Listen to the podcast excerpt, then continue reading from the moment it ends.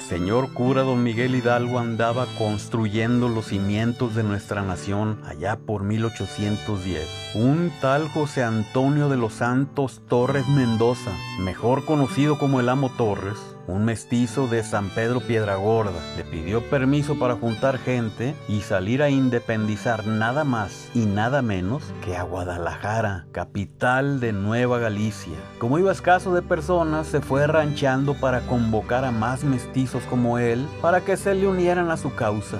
A un lugar que los nativos le nombraban Amatlcuepca o también Amechuecapa, que en náhuatl significa lugar alejado de la laguna, hoy conocido como el pueblo mágico de Amacueca. Sus habitantes aún hablaban náhuatl y tenían por Dios secretamente a un gavilán que se hallaba pintado y esculpido en las rocas.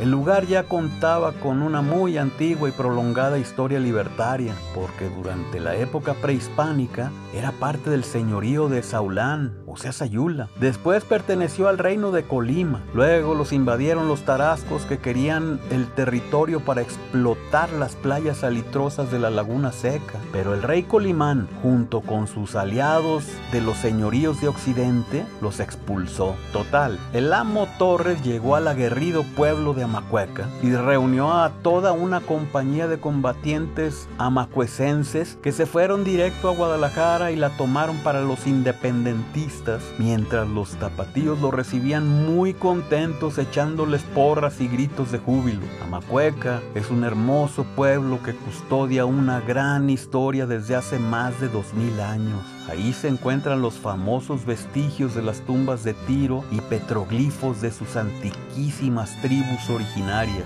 El templo y exconvento de Amacueca, una edificación franciscana del siglo XVI, única, con su cantera labrada a mano por indígenas que dejaron su impronta sincrética en algunas de sus tallas, de estilo barroco con diseños salomónicos y estatuas que vigilan celosamente el paso de la historia. Dentro del templo está una maravilla de retablo barroco estípite del siglo XVIII, una joya con estructura de bastidores elaborado en madera ensamblada y tallada, cubierta toda de hoja de oro, con columnas decoradas y aplicaciones al óleo que custodian a la magnífica escultura del dulce nombre de Jesús una imagen del siglo XVI tallada en madera allá en Páscuaro, donde hicieron también a la Virgen de Talpa. Amacueca está rodeada de sitios impresionantes, manantiales de agua purísima, vistas magníficas en medio de un paisaje de dos escenarios, la espesa sierra boscosa de Tapalpa y la planicie seca de la laguna de Sayula, considerada como zona protegida, uno de los humedales más importantes de Jalisco.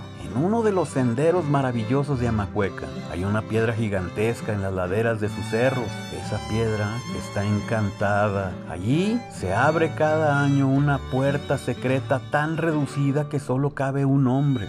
La hora exacta para que se abra es a las 12 de la noche. Es la entrada a un paraíso exuberante, lleno de vegetación y animales desconocidos para el ser humano, aunque también refugio de tesoros escondidos durante siglos de historia, barras de oro y plata, doblones españoles y centenarios de oro, esmeraldas, rubíes y diamantes que fueron depositados por ladrones y mercenarios. La puerta se abre, pero nadie sabe a qué hora cierra. Unos dicen que solo dura abierta mientras el reloj está en las 12.